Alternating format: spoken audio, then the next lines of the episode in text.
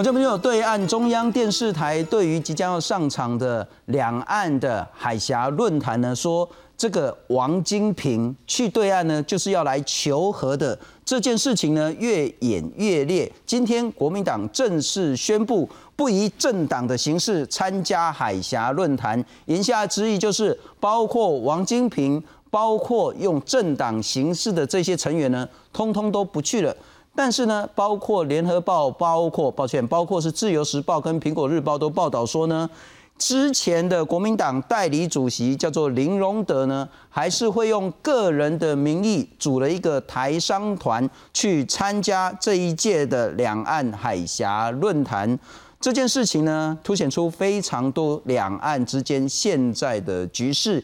以及之前所谓的国民党跟共产党之间的这种沟通的管道，是不是还能发挥什么样的一个作用？今天好好来谈这个题目，介绍三位特别来宾。首先欢迎是中央研究院欧美所的研究员林正义林老师，大家晚安，非常感谢。再来欢迎是台湾智库的咨询委员董立文董老师，大家好。资深的媒体人齐乐乐意大哥，新中好，还有各位观众，大家好。我们今天有一点稍稍的改变，是说我们一开始就问一个很关键的问题，针对三位来宾。首先请教一下林正义林老师，最新的消息是，包括王金平，包括国民党政党的形式，通通不去参加海峡论坛。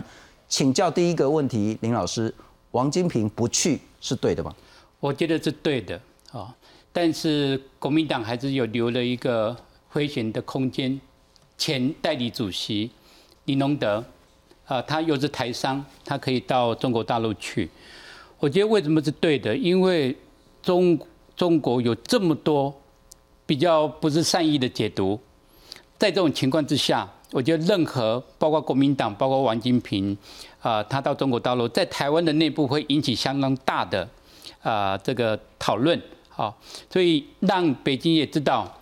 台湾是有他自己，呃，一个深层的考量，并不是北京讲的任何话，台湾是一定会接受的。是，那第二个就是说，对岸呢，哈，在李红，也就是海峡两岸这个论坛节目讲说，王金平去世求和之后，包括这个节目的主持人李红也说，求和不是去投降，不是去跪的，是说叫做寻求和平的这样子凹法。第二个呢，包括中央电视台呢，他们有另外一个政论节目呢，是说欢迎王金平过去。包括国台办也说欢迎王金平过去，但是到目前为止没有任何一方正式的道歉。我想请教林老师，所以对岸在现在了哈，是真的很希望王金平过去吗？我相信对岸一开始就如同国台办所发布的这些新闻的消息，是乐意接待。而且期待王金平能够过去，因为在过去这个十一届的海峡论坛，都是由国民党不管是呃党主席或者是副主席带的到厦门去参加这个海峡论坛。只不过啊，他有没有表现出来要去政治的道歉，这个当然是是没有看到的。不过最起码，我我觉得对北京最大的。醒思啊！假如有任何的启示，就是说，并不是他讲的任何的话，台湾都一定照单全收。所以也不是怎么阴谋论，呃，也他可能还是要回回复到问题的本质。了解，董老师，那我请教你第二个问题了哈。先前有说，呃，王金平好像有跟蔡总统、蔡英文总统见了个面。那几个礼拜前也传出来说，呃，王金平好像有可能接海基会的董事长，不过后来证实不是这样子。再来是说呢？对岸也认为，好像你王金平是透过海峡论坛要来传话的，因此请教你，王金平有可能帮绿营，不管是帮小英或者是高层传递任何政治讯息吗？呃，绝不可能，因为呃，从去年年初习近平发表那个“一国两制”台湾方案的讲话，隔天蔡英文总统他马上哦公布了四个必须，里面有一个必须。两岸的沟通协商必须经过政府授权。从去年到现在，这个蔡总统已经讲过很多次了，所以任何没有经过政府正式授权的都不被认可是所谓的沟通哦协商的管道，所以是不可能的。不可能是王金平变成密使，那不可能的，万无可能，不可能，因为这是蔡总统一而再再而三强调的。国民党对外的一直说法是说呢，现在两岸关系非常非常的局势，希望有一个有效的、温和的这种沟通管道，或许叫做海峡论坛，或许是国民党扮演某种形式的民间的角色，去跟共产党去沟通。除了这个之外，现在两岸不管是官方，不管是二轨的海基海协，乃至于三轨的民间，不管叫国共也好，或是什么样的共也好。两岸之间有有效温和的沟通管道吗？两岸之间无论是哪个党执政，从来不缺沟通管道，从来不缺。问题的重点是双方的谈判的底线相差太大，这才是问题的重点。呃，我我举两个例子，很简单。中国跟美国之间，川普跟习近平有没有沟通管道？他们还有正式的热线呢，但是有什么用？因为中美双方的谈判的底线差距太大，中国跟印度之间有没有沟通的管道？当然有，但是有什么用？双方的谈判的底线太大。那以两岸的呃状况来说的话，是习近平要求，第一个不但要接受这个两岸同属一中的九二共识，还要求哦现在要进行一国两制台湾方案的民主协商。这两个前提一摆在前面，民进党政府是不可能跟他呃有呃有谈判的可能性的。是是是，我要再请教齐乐怡大哥了哈。第三个问题了哈，其实这就是很奇怪，为什么在即将要成型之前，中央电视台其实有时候有话好说，讲什么话真的大家也清楚啊，你这跟政府一点关系都没有，所以你也常常在骂政府等等的。但央视恐怕没办法这样理清。央视摆明的是要信党的，也就是说，央视所有的言论几乎就等同党的意见。好，那央视在两岸之间唯一而且是最重要的论坛节目《海峡两岸》的主持人，在节目里不但讲，而且还下了个标，说这个人是来求和的。请问央视节目的求和说是李红自己大嘴巴乱讲话？还是呢，反映出来北京方面，包括政坛、包括媒体高层，就是这样看待王金平，就是看待这个局势。国民党派人去参加海峡论坛，还是也许他是无心之过，但错犯了就犯了，反正呢，两岸继续对峙，对北京来讲也毫无差别，毫无关系。第一个，央视的求和说。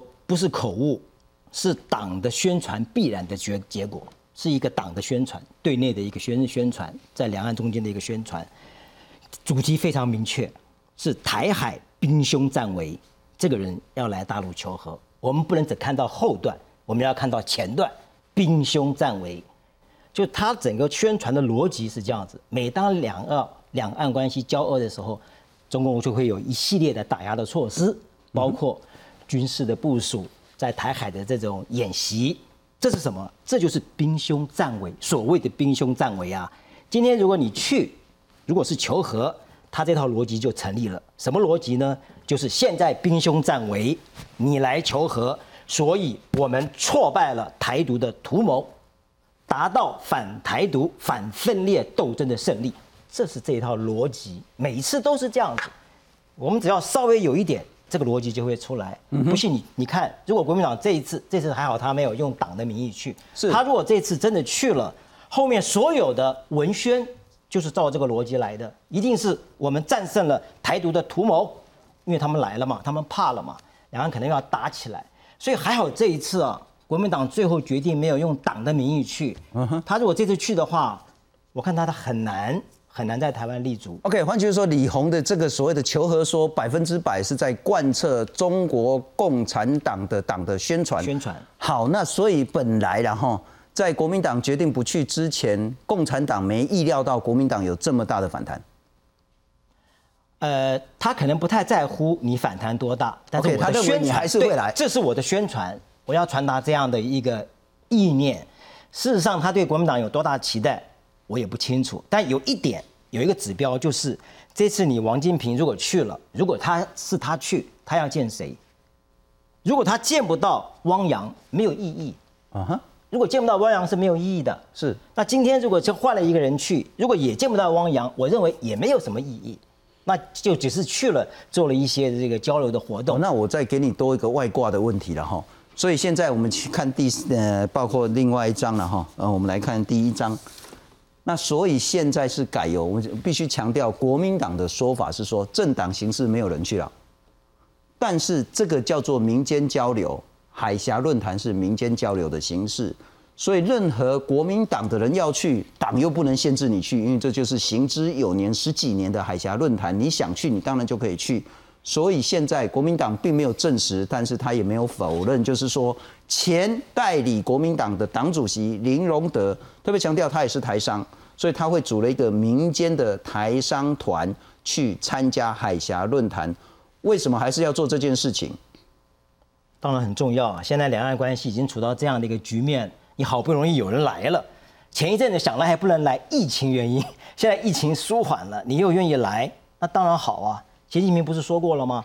任何政党、团体、人士来来谈没有障碍，不过前提不过前提是在一中原则之下。好，那今天你们这些人去了，因为他不具有政党色彩，是你个人的话，你又怎么表达？当然我们也很难，我们就有不便说。嗯哼，但他是有前提的。嗯哼，很清楚，你要来谈，那就是某种程度上你要承认一中原则，否则他跟你谈什么呢？对不对？第一个。你要去，那内容谈什么呢？他也讲得很清楚哦，是要谈什么？是要谈有关于政治问题和祖国和平统一进程的有关问题。如果你不谈这个，他也没什么必要跟你谈呢。所以你去不去，他有设限；去了以后谈什么，他也有设限。如果你都不要这两样的话，那完全属于个人的私仪联谊了。但有一点，我觉得这次就要看谁会去，就大陆会派什么人去，是他的层级层级就决定了。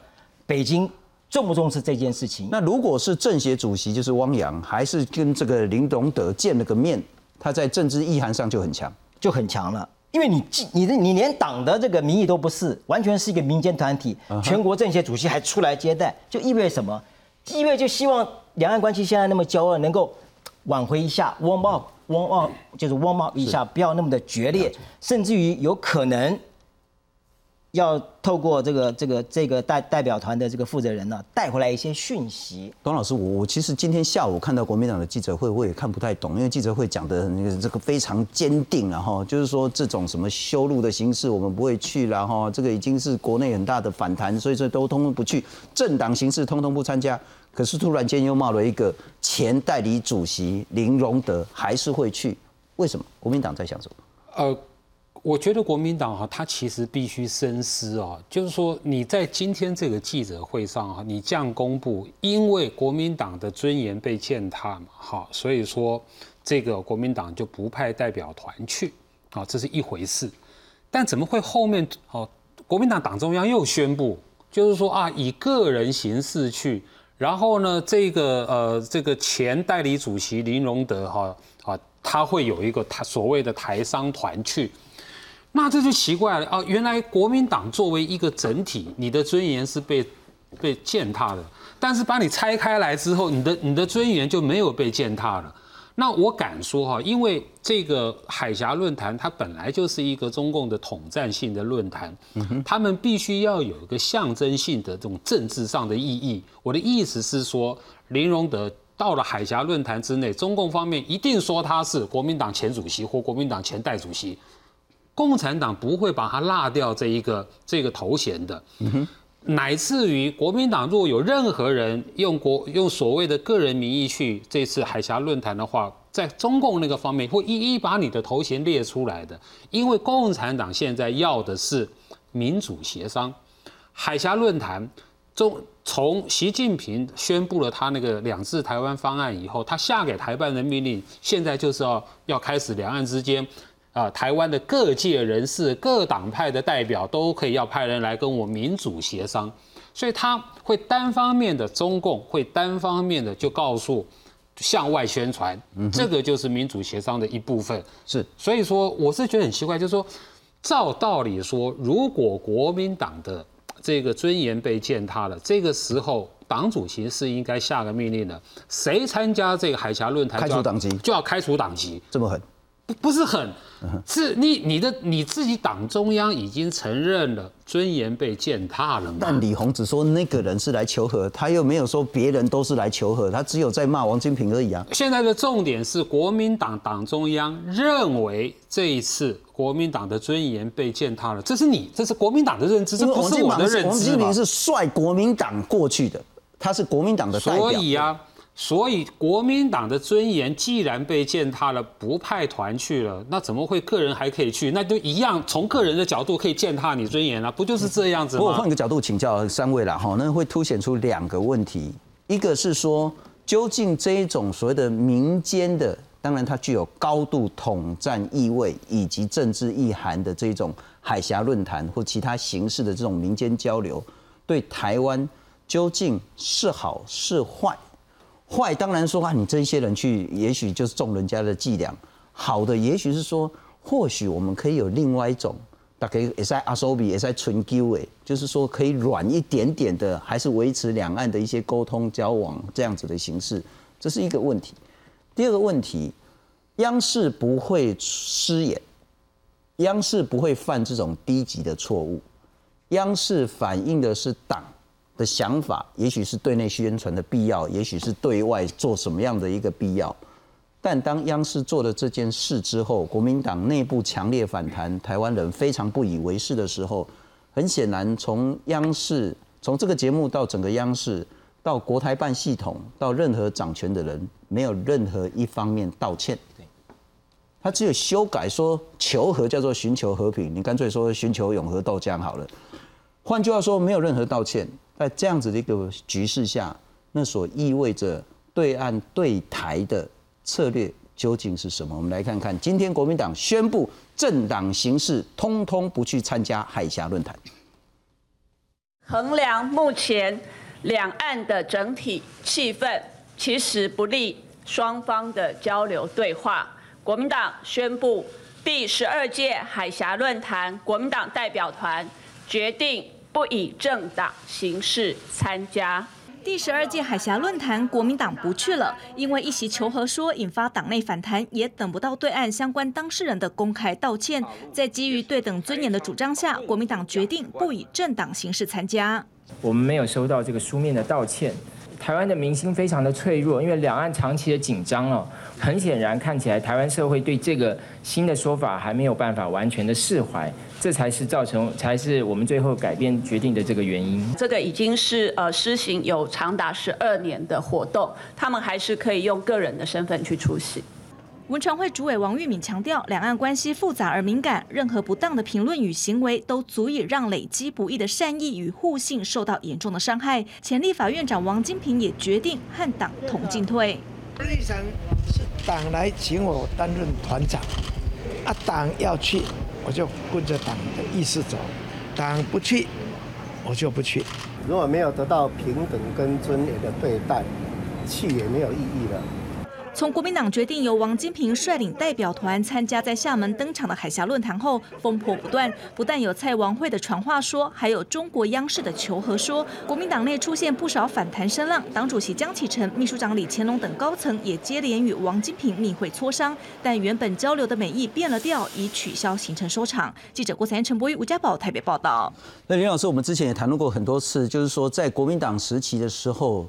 呃，台湾政府对政府，就是陆委会跟对岸的那个国台办，也有所谓的二轨的海基跟海协，但是国民党那时候就有一个叫三轨的，不管叫做国共论坛也好，就是党对党的，或者是这种叫海峡论坛也好，美其名叫民间，但其 其实它还是很有政治意涵。你的看法？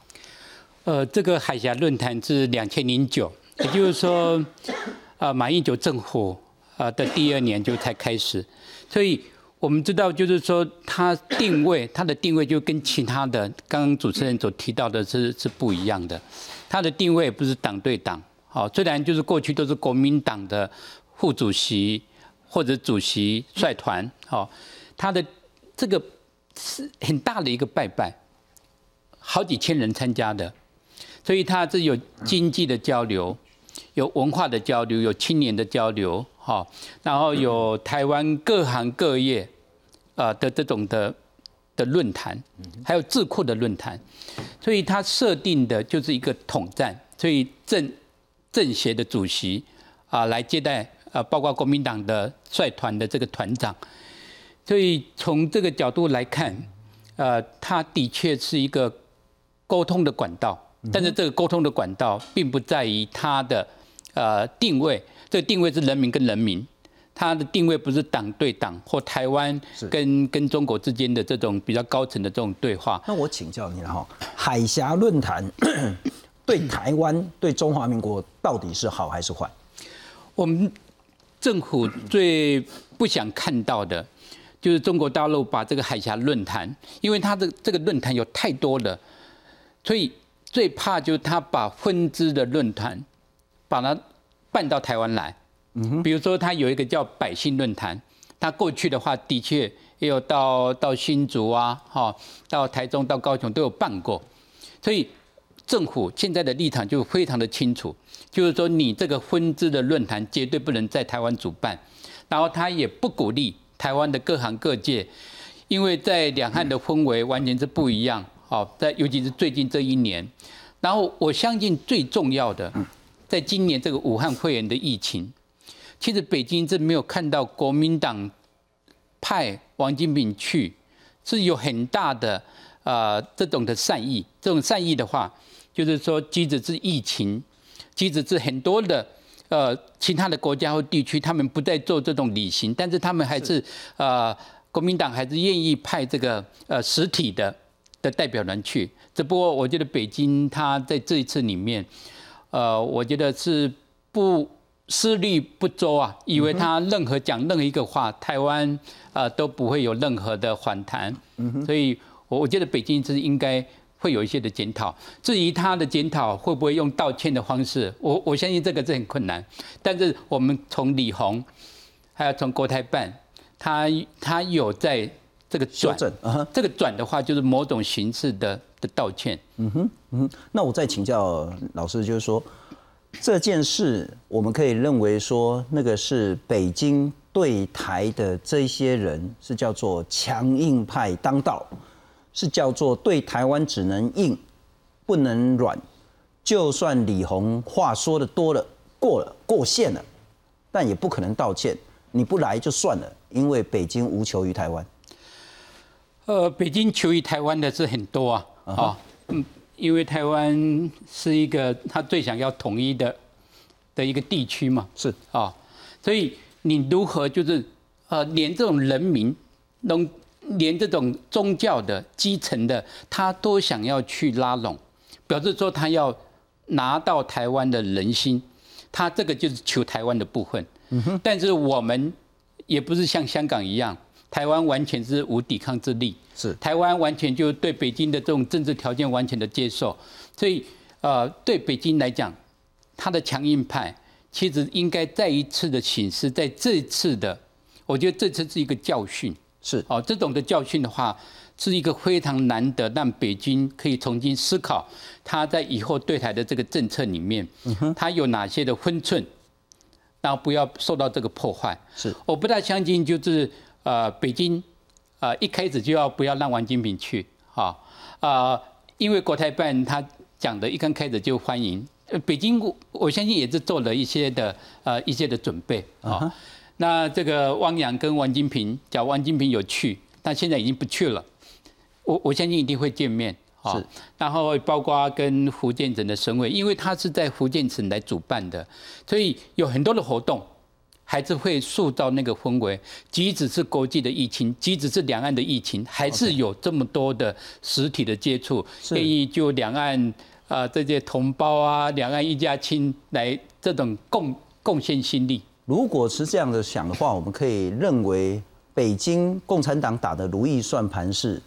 在全世界都在骂中国，呃，所谓的隐匿疫情啊，导致全球的经济跟生命的伤害的时候，台湾还是组了一个很庞大的一个政治团去那边。换句话说，两岸关系还是很好的，这是对国际的。对内的话，就是说，你看啊，老美打中国打成这样子啊，台湾就一直要当这个美国队，但是其实呢，还是正义。北京那边获胜了，所以呢，台湾方面呢就派了一个前立法院院长代表着国民党呢来这边跪着求和，所以他对内就可以大肆宣传。好，现在他踢到铁板了，我想问董老师一点，就是说，他当然不认为自己失言，或者是犯了所谓的非常致命的错误，但很显然这一次，呃，央视的求和说会逼得国民党无法再采取之前那一种两岸和谈，或者是说反正两岸就是一家亲，是兄弟，好好来谈，当成两岸两岸的温和派的这个力量，恐怕就会彻底被赶走。我觉得应该是这么说啦。显然的，国民党对现在的这个中共的局势啊，有明显的误判了哈。呃，央视这个求和说，我觉得是来自于两个方面。第一个方面哈，刚才大家都说党媒要信党嘛哈，其实在习近平的领导之下，党媒要信习，是不是信党？这是第一点，就是他是高度控制他的媒体的。第一个，第二个，也就是说这个呃。我们知道，过去半年来，中共有所谓的“战狼式外交”，就是说，在这个疫情的影响之下，哈，他跟全世界哈都都用强硬的姿态，哦，用这种甚至有时候是蛮横的姿态，在跟全世界的舆论作战嘛。那央视哈常常就在这个氛围里面，所以说，我觉得这种“战狼外交”式。的这种氛围也影响到两岸关系，所以说一讲就是祖国赢了啊，党中央赢了啊，他一定是这个氛围塑造出来的啊。那我刚刚说国民党误判是出现在哪里的？有两个最重要的原因，刚才有谈到，主持人也谈到哈，在两千零九年第一个哈，本来就有国共论坛，那时候有三大论坛是中共的统战，是国共论坛最早。再过来，海峡论坛是针对民间，是再过来，紫金山论论坛是针对我们台湾的企业，这是三大这个这个统战平台。国民党本来跟中共是有一个国共论坛，那是党对党对等的平台，是这个这个这个对等的平台，在中共那边就慢慢让它萎缩，慢慢让它萎缩，从二零一六年开始啊，慢慢的把它并入了所谓的海峡论坛。海海峡论坛，我还是要把它讲清楚。它一开始成立的时候，它本来就是写着啊，它是一个民间性、草根性，但那是指台湾，中共还是官方啊，还是国台办嘛，还是汪洋出来的，还是刚刚说的福建省委书记都要出来。对中共来说，那是完全的是政治，是政府，是政党。可是呢，对你台湾呢，是做你台湾民间啊草根性的工作。本来是针对哈这个民民间的各行各业，那现在从过去到现在，那个这个海峡论坛的官官方网站上面都还写着，这个是一个和平统一的平台，嗯它清清楚楚就写在那个地方，而且根据过去这两年中共举办各种论坛的方式来看的话，他一定去了以后，他一定会跟你讲。就是说，这个和平统一、一国两制、台湾方案好，你你们来参加的好，可以提出不同的意见，没有问题。但你只要提意见，这个就叫做民主协商。这是过去两年来，好，这个在习近平的领导之下，中共的对台工作已经不是在反独。应该不只是反独，他还要全力促统，是是他促统的一步嘛？所以你国民党一方面你已经被降级了，你已经被塞到那个海峡论坛了，你的国共论坛已经萎缩了，你连跟共产党对等的地位。刚刚主持人讲啊，两岸是不是需要沟通？两岸当然需要沟通，可是不是在这个场合。嗯哼，国民党你可以组个团到北京去，要求跟共产党好好沟通。嗯哼，那你干嘛去？我我开玩笑的，在指在指定的时间。指定的场合啊，来谈那些指定的议题啊问题，这叫什么？这叫双规。中共对你双规，对他自己党员指定的时间哦，规定的时间、规定的场合啊，你把问题讲清楚。我一听啊，双规，你已经被双规了。所以，所以这已经不是一个单纯的说好一个求和论啊，国民党的尊严被践踏。其实从台湾的角度听起来很奇怪。嗯哼。哦，原来中共的军机、军舰绕台侵犯中台湾的这个领空，侵犯中线，中共军人扬言他的军机要要穿越台湾，哎，这个没有践践踏台湾的尊严。我觉得听了莫名其妙。你你应该要求中共道歉是这个道歉，你那个求和论是你们国共两党的事情。嗯哼，你们国共两党有什么有什么恩怨，你们自己去谈。但是一谈到台湾，真的为台湾想的话，是要求中共，你的军机军舰绕台已经造成我们台湾极大的民心不安，你要道歉。了解了解。不过乐意大哥，我们来看看了哈，海峡论坛到底是什么样的一个组织形式？零九年的时候，刚刚董老师有谈了哈，这是在厦门跟福建，就是海峡两岸嘛哈，厦门、福建各地都举办了首届的海峡论坛，主要讲的是说这叫民间交流，两岸要合作。那台湾包括各政党，其实当然主要就是国民党了哈，业界、学界用民间交流的名义去参加了。当时包括国民党主席吴伯雄、副主席郝龙斌、新北市长朱立伦，在零九年都去参加海峡论坛。二零一零年到一八年呢，从第二届到第十届啊，一样就是大概类似的主题，有很多的场次。那主要是要针对台湾的年轻人。二零一九年之后呢，这是很关键的，习近平提出来探索两制台湾方案，所以大家就印象很深了哈。那第十一届的海峡论坛就叫做是说一国两制的风向球，因此陆委会强调说呢，你如果去就是迎合统战。如果说你在那边有很不适当的言论或是言行的话呢，用人民团体法或政党法可以把你解散。那现在就所谓的那个第十二届海峡论坛，央视突然来一个求和，说那国民党取消政党形式的出席。我们来看看海峡论坛作为两岸之间高度政治性，甚至是高度统战意味的民间交流，对台湾是好是坏？前立法院长王金平原定率团前往厦门参加第十二届海峡论坛，却被中国央视主持人形容是求和，引发各界哗然。十四号确定行程取消，有学者认为对两岸交流将造成冲击。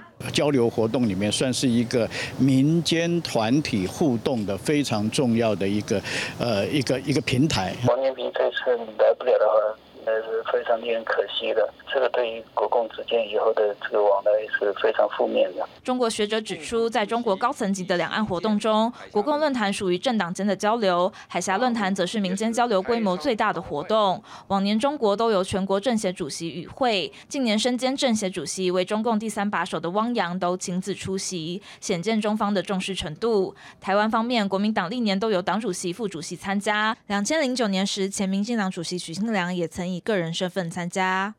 曲兆祥认为，中方看中王金平立法院长资历，足以代表民间声音。就算王金平不去，以当前国民党的问题，不在于是否派员参加海峡论坛，而是应该要厘清两岸政策。否则，以目前两岸近乎零互动的低档局势，更会影响未来两岸发展。国民党会不会在两岸之间丧失话语权？某一个单一的活动、单一的一个事件，不不会造成太大的影响。可是，国民党必须要很清楚的知道他的两岸政策到底是什么。呃，我希望国民党能够积极的发展两岸关系，而不要轻易把两岸已经非常脆弱的关系再次带向。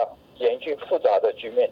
陆委会早已将海峡论坛定调为统战大会，如今国民党选择止步，在求和说发酵下，也让国民党与中方交流管道蒙上一层灰。外界传言王金平渴望接掌海基会，学者认为这将取决于执政党定位两岸关系是何是战，才是决定人选的关键因素。记者叶佩轩、彭耀祖台北报道。不，乐大哥，刚刚那个问题就是说，好，这一次的风波事件是否会使得两岸关系更加无解，死结打得更深，而两边恐怕都是更加强硬派，更加占领局势。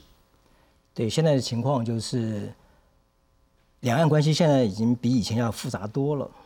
以前的两岸关系意识形态比较重，嗯哼，现在已经不是了，意识形态也只是每次要谈的时候把它拿出来谈的。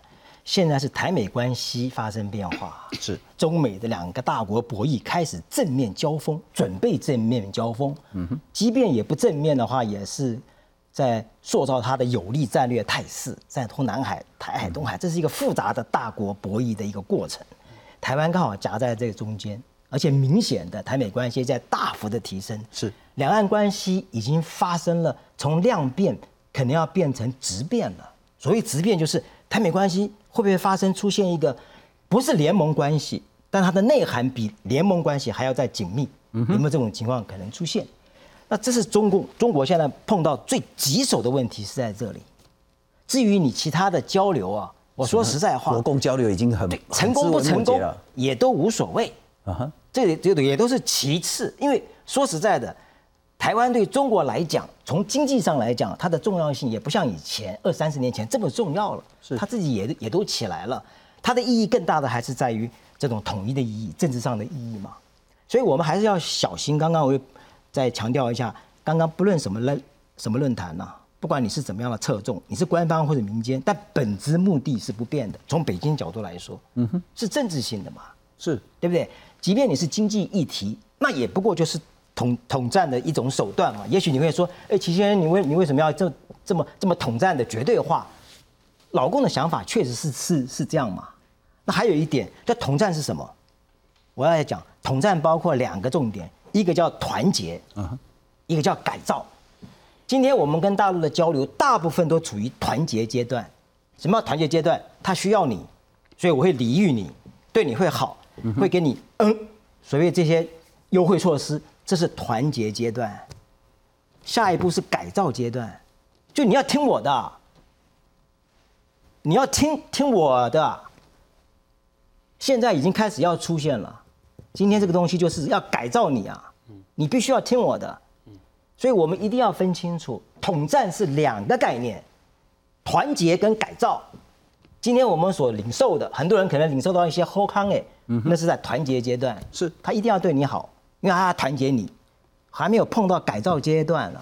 改造阶段是什么时候出现的？就香港现在啊，之前完全是团结阶段，现在开始国安法出来就改造你啊，改造你，从教育思想，现在在爱国教育一大堆的教育嘛。嗯哼，现在北京、香港这个问题出现以后。北京有一些人的想法就是说，你看香港为什么会乱，就是因为我们没有爱国教育，对祖国不认识，他们是这样理解的，他们不是从香港人那个角度去理解，所以我觉得我们真是要注意，统战呢不能只看到一面，他还有改造这一面，改造这一面是很犀利的，很重要的论点。那我接着再请教，延续这个观点。呃，团结那个阶段我们很容易理解嘛，哈，什么那个什么三中啊，这种中中下阶层、中南部啊，这种这这些的。所谓的略施小会，甚至略施大会，对北京来讲，其实那个都是很小的事情。我们可以理解说，所以会有被骂所谓的买办的问题啦，或者是所谓的那个代理人的这些问题。但我无法理解您刚刚谈到改造那个阶段在台湾要如何进行。香港是中国的一部分，所以尽管他们可以透过所谓的那个立法会，就直接立了相关的法，或是去实施什么样的一个政策在香港，但台湾他现阶段无法透过所谓的台湾的呃立法委员去立北京鼠疫的法案，透过台湾的政治人物去推北京鼠疫的政策，甚至所谓的台湾的不管是企业系统、政党系统或任何一个系统。去作为北京意志的台湾代理人，北京要如何在这个阶段对台湾进行改造？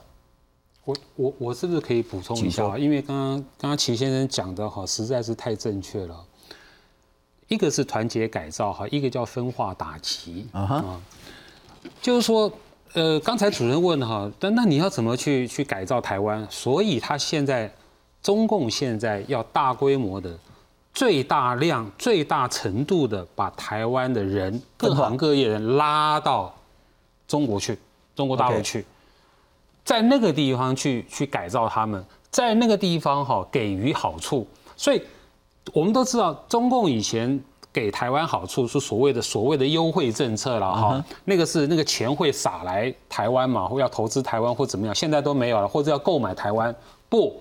现在是台湾的人，各行各业的人，你要到了中国去，你才有这些哦优惠，或是说中国所给中共所给你的优惠，你必须在中国大陆去实践，这个叫团结，这个叫分化。嗯哼。然后呢，好，所以在那个论，你你知道，你叫摊开来那个论坛看都一样。他一定会，无论你是这个这个政治上的论坛，好文化上的论坛，经贸上的论坛，社会上的论坛，都他都会有一个非常明确的主题。这个主题绝不脱第一个哈，这个这个一一一定是跟着哈赞扬哦共产党的好。刚刚说的这个这个抗议，当然是共产党的成功嘛。好，那第二个呢哈，当然是好这个要啊所有的论坛都是归到这个好这个最后的目标，一定是要这个统一在由中国共产党所领导的的中华人民共和国之下。经济归经济，要往这个方向走；政治当然就不必说了，文化好，社会都是这个方向。他就在那那个地方改造，对。所以说哈，那分化呢哈是是去的人，当然没有去的人，好，反对去的人，那当然就是说他要打击，是中共要打击的对象。其实我要讲的重点是我们台湾某些人常常说我去。哦，这个这个这个中共那边，啊，他统战我们，我们去那边反统战回来，去就是反统战。那其实这个话是错的。如果你真的是去反统战的，请问你团结了谁，改造了谁？你分化了谁，打击了谁？你明明就是被统战了，你还说你还自以为说你是去统战回来的？这个完全不符合统战的。OK，那大哥，我完全听懂那个董老师的话了哈。总之就是说，您刚谈到那个论点，就是所谓的统战的两阶段，一个叫团结。那我其实这十年来我们看得很清楚了。那第二个阶段，其实最终的阶段叫做改造。但是董老师说呢，其实在中间呢，可能又先先得经历一个叫做分化的这个阶段。而分化的做法呢，要么就在你内部分化。要么就是从台湾拉人到中国去做改造，之后再来放回来，你台湾内部继续分化、继续分裂。我想问的是，说中间那个阶段是台湾现在正在经历的吗？以及最后那个阶段改造方案在台湾将要如何实现？对，在策略上啊，这个团结跟改造有时候互相互为因果的，是互为因果的。那我要强调一点啊，就是。集权政体最大的利器是什么？一个集权政治最大的利器是人民的惧怕。嗯哼，是人民的惧怕，惧怕什么？你惧怕哇，生意不能做了，是赚不到钱了。嗯哼，或是啊，我的安全受到威胁了，他来打我怎么办？这是集权政体之所以还能够存在一个最大的原因，是人民的惧怕。丘吉尔有说过一句话：当战争。跟屈辱面对你的时候，你选择屈辱，但屈辱过后，战争还会来临。丘吉尔讲的，所以我现在就要问：两岸关系现在要不要交流？要交流，那彼此尊重。嗯哼。但若是斗争，那就勇敢面向，就是这样子。所以我觉得，人民的惧怕，我们为什么会去？就是因为你怕嘛，怕损失掉什么。但是自己要问问。那些损失真的是对你构成多大的损失？如果你被改造了，你懂我意思？所以就是说，两岸关系在走的过程中间，很多东西是我们自己，他的策略是很清楚的，他要这样做，他就在统一你，这很清楚。是我们要怎么想，就是我们台湾究竟要怎么做？嗯哼，要怎么做？有这么大的利益，你只要稍微屈辱一下，你就有了。但不要忘了，你要听他话，最后。他不可能白给你的嘛，不可能白给你的。一个去屈辱，两个去跪，三个是去求和，那越来越多人之后，台湾就没了。是啊，不过林老师，我想请教你哈，那个问题还是反映在说，刚我们谈到，刚特别是乐义兄谈到，现在恐怕两岸关系不是那么重要，国共关系更不重要了。国共关系可能是最最最后那个枝微末节的事情了。但现在最大的情形是，中国跟美国的关系变得非常非常僵，而看起来会继续僵下去。不管接下来谁当选美国总统，美国大概很难突然一百八十度改变对中策略。那台湾跟美国关系越来越好，尽管我们没有非常实际的那一种所谓的外交的关系，但所谓的那种两国之间的互助，特别是在军事上，那个其实越来越紧密。我想问的是，这会逼得北京采取什么策略？呃，北京现在是在观察，这观察要等到十一月三号。这十一月三号，假如有任何的这种选举的纠纷，大概到十二月十一号就可以完全确定。好，所以对北京来讲，呃，他们愿意看到的是拜登的当选，而不是川普的的连任哦。我们可以看得到，北京他自己也承认，这个已经是一九七九年以来中美关系最为严峻的时刻哦。所以在这种过程里面，呃，对台湾来讲，呃，我们也自己也要有呃观察的这个能力跟准备。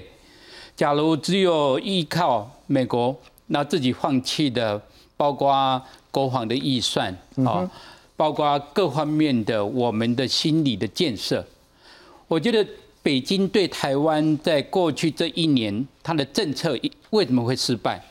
我觉得有很多的原因，包括它的统战，因为在美国川普政府，他对于科技、对于华为、对于呃，中国大陆有很多的做法，对孔子学院一而再、再而三的中美关系朝着一个比较负面的，所以从北京的角度来看，他必须要去应应这个来自于美国的这个挑战。是，但是并不表示他完全就是放弃对台湾的一切的期待，因为台湾就是两个不同的政党，这两个不同的政党有两种不同对中国的交往的政策。是。国民党就是要交流，所以他在一些的啊其他的考量会摆得比较低，但是民进党跟国民呃跟国民党是不一样的哦，所以在这种角度来看的话，我觉得台湾在相当一个程度，因为这种不同的思维，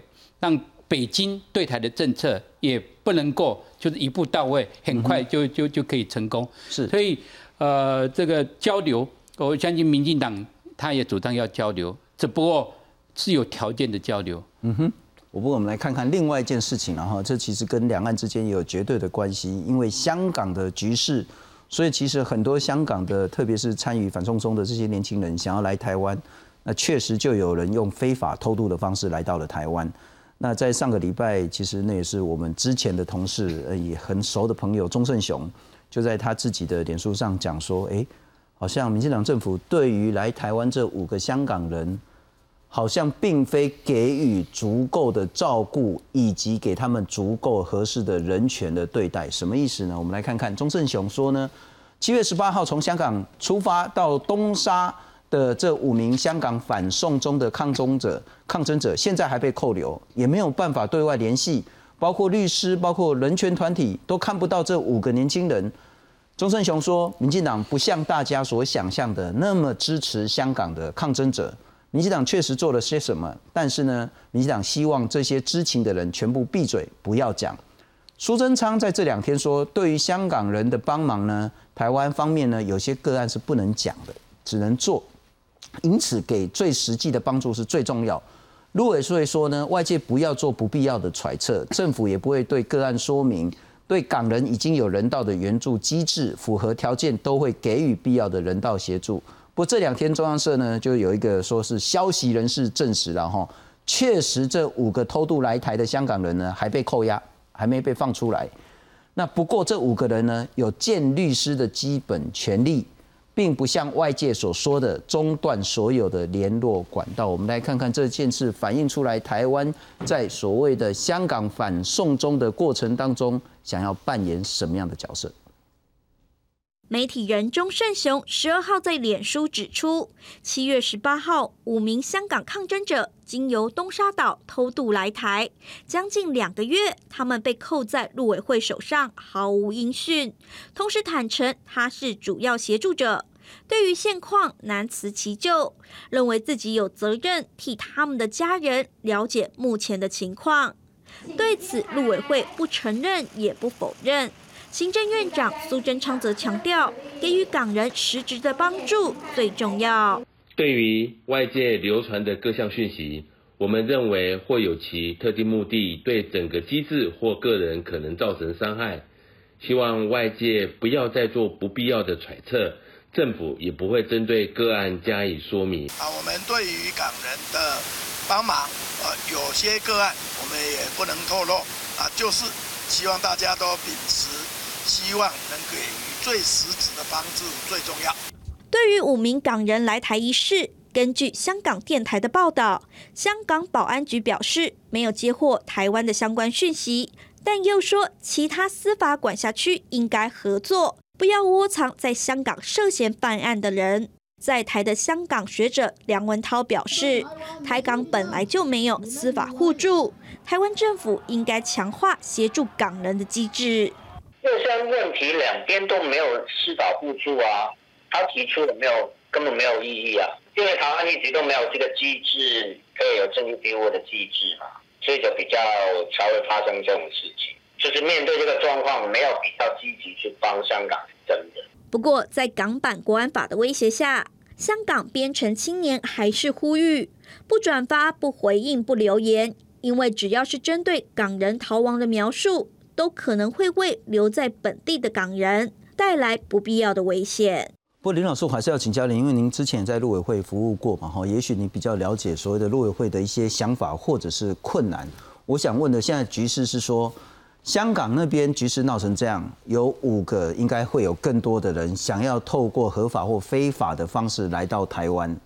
可是台湾方面，你要如何认定他是叫做政治受到迫害的人，还是他可能是有刑事犯罪的人？那必须要遣返回香港，甚至遣返到中国大陆去。究竟在这件事情上，陆委会是怠惰，是违反人权，还是他有的？不可说的一些困难在。呃，我相信，呃，我们大家都知道，除了这五位之外，在八月还有十二位的香港的青年，因为他们要离开香港，结果被啊中国的这个呃公安啊，就海上的呃公安把他把他逮捕，哦，现在被带到这个深圳，所以我我个人是认为啊，就是说任何非法的。管道进入到台湾，即使他这个中间的过程冒了生命的这个危险，但是台湾的政府都有这种需要，把这个他整个的啊动机，还有他过去在香港的这些的经验，要把它问得非常的清楚，因为这个涉及到啊，包括行政院本身是用专案来来考虑这个问题，然后他假如是学生。啊，他甚至都可以在台湾可以就学，只不过他要有一个缓冲的时间。所以，我对这个呃媒体人钟正雄，呃，我我个人是认为啊，呃，应该没有他讲的，呃，假如说短时间来讲，呃，没有讲的他台湾呃这么不堪，呃，就是说只不过利用了这个香港的缓送中，因为这个的话不是一个单一的。的个案，但我我请教政府方面，真的没有办法给这五个偷渡来台的年轻抗争者，包括让他们看律师，包括包括台全会，他们其实可以去跟他们见着面聊聊，谈谈说他们在台湾可能有的基本权利，就是让他们跟外界互动，为何不可能？哦，我相信刚刚刚刚也也是有提到嘛，总之要有一个联系的窗口，嗯哼，哦，只只不过这个需要就是比较低调。这个联系的窗口是可以被信任的，它不会再制造一个新闻的事件，造成政府呃更多的困扰。了解，我相信在整个事情的这个处理的过程里面，呃，政府不会完全百分之百因为两岸关系的担忧，然后对于香港啊任何受到这种政治导致政治的因素导致它的安全自由受到这个紧急的危害的，完全都置之不理。是，所以。呃，对于这个行政院的专案，好，然后这整个的过程，我相信开始要建立一个机制。所以我刚刚同意这个陈大的教授梁文涛讲的，可能我们在这个机制的部分，是可能在我们这个联系的部分，这个窗口，还包括如何去传递这个相关的信息，是有必要，是有必要再完整。不过乐义兄，我在请教了，那确实就是说，因为台湾现在没有难民法。那香港局势大家都看得很清楚，所以如果是你，你也会想跑。那如果用偷渡的方式跑来台湾，台湾政府会面临到一个极大的困难。第一个，我们没有法治去直接对他们协助，所以他必须先调查，必须先搞清楚你是真的受到政治迫害，还是你可能是伪装的。我讲很难听的，就是可能有些人担心的，你如果是间谍，混混装在这些所谓的偷渡客里面，你怎么厘清？但第一个，政府真的有办法厘清吗？第二个，政府是不是真的做的太少对于香港的协助？我觉得能不能做多少，要看自己能够做到多做到多少。现在立法委员不是有希望能够港澳条例第十八条要修正嘛，就程序要更明确嘛。他现在陆委会的态度就是说，目前还没有必要修。我的意思是说，他可能还想保持一定的这个弹性，在某些重大的这种议题呃专案上可能可以做，但因为人太多了，这不是一两个人、几十个人，也许是上千，也许上万。你怎么去处理这件事情？所以我的意思是说，我们当然是要力挺香港追求自由民主，这是没有没有这是一定的。但在做法上怎么做，挺到什么程度？你要挺到什么程度？这个量要把它拿捏的好。嗯哼，谢谢您收看。